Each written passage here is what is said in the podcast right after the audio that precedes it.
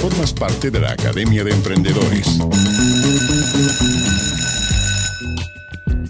Muy bien, es el momento de conectarnos con esta clase que nos enfoca en lo que tiene que ver con la forma de escribir este arte de desarrollar el texto, las historias, para poder tener una mejor performance de tu negocio a través de Internet. Esto es el arte del copywriting. Y saludamos a nuestro profesor Andrés Bustamante. ¿Cómo estás, profe? Bien, aquí estoy. Bueno, en la casa pasada hablamos acerca de la importancia de que la marca tuviera una voz, una personalidad, etcétera, y hablamos un poco cómo armar el manual de marca y que la personalidad era muy importante porque así la gente reconocía tu marca y no eras alguien genérico. Entonces, ahora vamos a profundizar un poco en eso y cómo uno puede aún diferenciarse más. Y una de las cosas que más permite diferenciar tiene que ver justamente con establecer una conexión. Y tal vez una de las cosas más importantes dentro de la marca es, por un lado, la diferenciación, que sería el hoy soy súper diferente, la gente me reconoce como es Nike, como es Apple, qué sé yo, etcétera, pero además que existe una conexión. Y la conexión tal vez es una de las cosas más difíciles, es decir, cómo hago para conectarme con una persona y que de alguna forma se sientan identificados. Entonces ahí uno lo que tiene que preguntarse es, bueno, existen miles de tipos de personas, muchos tipos de personalidades, pero ¿no habrá algunos tipos de personalidades que se tienden a repetir y que de alguna forma uno podría decir, bueno, estos patrones de personalidad de alguna forma los puedo como acotar y, por lo tanto puedo pertenecer a alguno de esos patrones? Y efectivamente hay una especie de respuesta, digo una especie porque nunca es final, y qué es lo que se llama los arquetipos. Los arquetipos surgen, eh, vienen de, una palabra griega, ¿no es cierto?, de arcane, que significa eh, original, y, type, y tipo, que significa estándar, eh, pero lo, popularizó eh, Carl Gustav Jung, que era un discípulo de Freud, y que se dedicó a hacer a lo que se llamaba el análisis en psicología, donde se puso a analizar muchos libros y muchos textos de folclore, de historias, de religiones, etc. Y encontró que había ciertos patrones o ciertos temas que surgían siempre. El padre, la madre, eh, la sacerdotisa, eh, qué sé yo, el, viejo sabio, ya que muchas veces los asocian a los arquetipos, por ejemplo, del tarot, eh, etcétera, y que estos se repetían a través del tiempo y le llamó los arquetipos del inconsciente colectivo. Y le llamó los arquetipos del inconsciente colectivo porque en realidad estaban parecer, al parecer como en el inconsciente de casi todas las personas y si uno los hablaba la gente los reconocía. Y luego entonces un, un par de personas, Carl Pearson y Margaret Mark, escribieron un libro que se llama El héroe fuera de la ley, presentando esta aplicación de los arquetipos, pero al marketing. ¿ya? Y eh, hablando de que si generabas arquetipos podías lograr mejor propósito y generar mayores conexiones. Eh, es importante decir que eh, finalmente hay gente que habla de los arquetipos de Jung. No, Jung habla de los arquetipos, pero estos arquetipos aplicados al marketing son de Carol Pearson y Margaret Mark.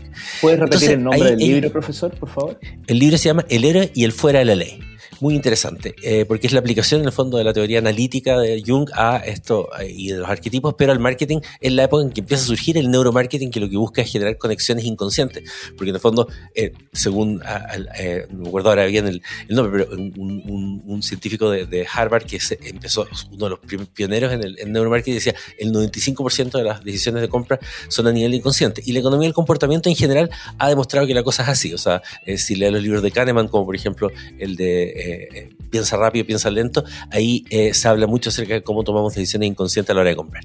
Entonces, una de las formas de, llegar a ese inconsciente es meterse en estos arquetipos. Entonces, hay dos arquetipos de, eh, de marca, que es por un lado el voy a decirlo rápidamente, ustedes lo pueden buscar después en internet porque para no extenderme tanto, el inocente que es como inspira pureza, simplicidad, es positivo, se refiere al mundo, a sí mismo y ahí tenemos eh, marcas como Coca-Cola, Nintendo, Wii, Dove, que son como como marcas como amorosas, en el fondo. Eh, eh, como, eh, por ejemplo, Dove tiene esta campaña Elige sentirte bella, etc. Después está el sabio, que es como el responsable de estimular el aprendizaje, todo lo que tiene que ver con el acto de pensar, las fuentes de sabiduría, marcos como TDX, podría ser, por ejemplo, em, en este momento como que me, me, tuvo, pero eh, Google, eh, Philips, qué sé yo, eh, hay, hay, hay, marcas que son así como de sabio. Después el héroe, que es como el que está listo para enfrentar cualquier desafío, que está destinado a cambiar el mundo, es trabajador, valiente, etcétera. Y ahí claramente tenemos a marcas como Nike, por ejemplo. Ah, puede ser Duracell también, que siempre te, resuelve los problemas. Red Bull. BMW también. claro, Red Bull también. después tenemos marcas como el fuera de la ley. Después está el fuera de la ley. Y el fuera de la ley es como, es como el rebelde. El rebelde sin causa. Eh, claramente Apple fue probablemente una de las primeras marcas así, inquieto, siempre listo para romper la barrera. Harley Davidson, por ejemplo, ah, eh, Virgin, eh, Diesel, ese tipo de marcas. Después tenemos eh, el explorador, que es como gran deseo de descubrir el mundo, eh, que no está atado a los lazos de la sociedad, es como siempre está buscando cosas nuevas, etc.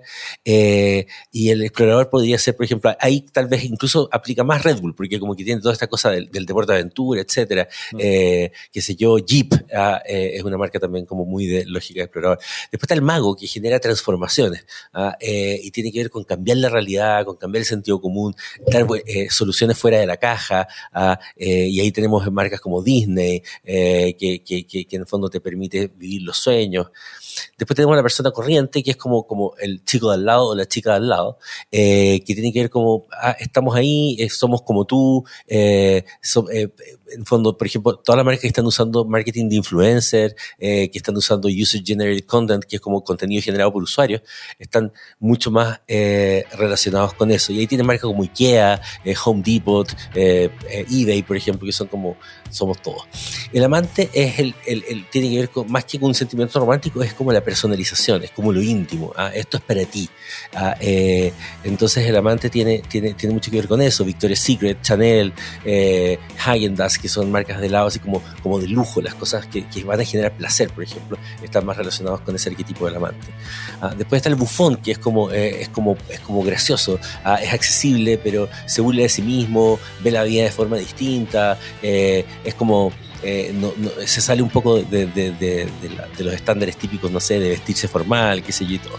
Ah, eh, y ese podríamos decir que es como eh, Old Spice, de repente, que tiene comerciales tan graciosos. Ah, Seven Up.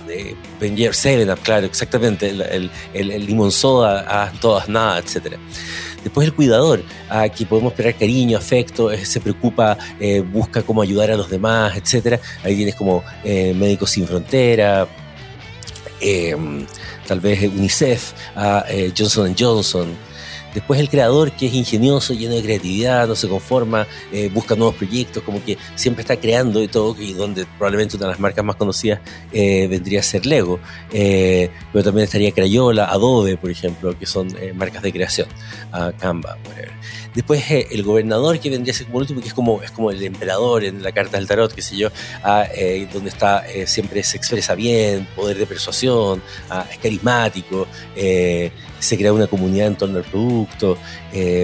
Y ahí podríamos decir que podría ser como Mercedes-Benz, Microsoft, ah, British Airways o Latam, son como marcas como autómata por supuesto, claro. Autómata tiene todos los arquetipos. ¿ah? ¿Sí? Eh, sí, porque, está, sí, porque es universal. Autómata es como, es como claro, la, relación con Dios, con, con, la, la, creación. Déjame contarle a los alumnos que Autómata es, tu empresa, digamos, parte, eh, tú eres parte. Y, un y, segundo, asociado a esto que salió un poco eh, jugando, claro, yo creo que muchas marcas tienen como un ecualizador de todos estos dos elementos.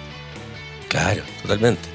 Entonces, es muy importante porque finalmente esto resuena. Entonces, cuando uno hace eso, y en el fondo ha hecho un poco lo que comentamos en la clase pasada, de haber visto cuál es el nicho, qué es lo que le gusta a tu público y todo, vas a poder eh, eh, hablarle aún más a esas personas y por lo tanto ya hacer que esas personas se sientan identificadas. Entonces, esto sirve mucho para ese manual de marca, eh, de, después que en el fondo uno cuando hace su copy y escribe, ¿no es cierto? Después llamado a ver más técnicas específicas, pero esto va a empezar a permitir que el tono sea muy, muy, muy resonante en las personas a las que quería Profesor, esto se refleja más allá del texto, porque es obvio que si estamos hablando del arte de escribir, el copywriting, tiene que ver con, el texto, pero también hay un entorno que es la tipografía, el, diseño, en el fondo, el dibujo, los colores.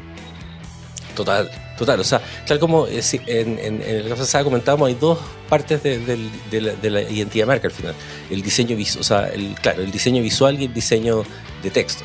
Ah, el diseño de texto es lo que estamos hablando acá, pero el diseño visual incluye, el logotipo, eh, la paleta de colores, ah, y existen, de hecho, eh, hay, un par de guías que hablan de paletas de colores para cada uno de estos arquetipos.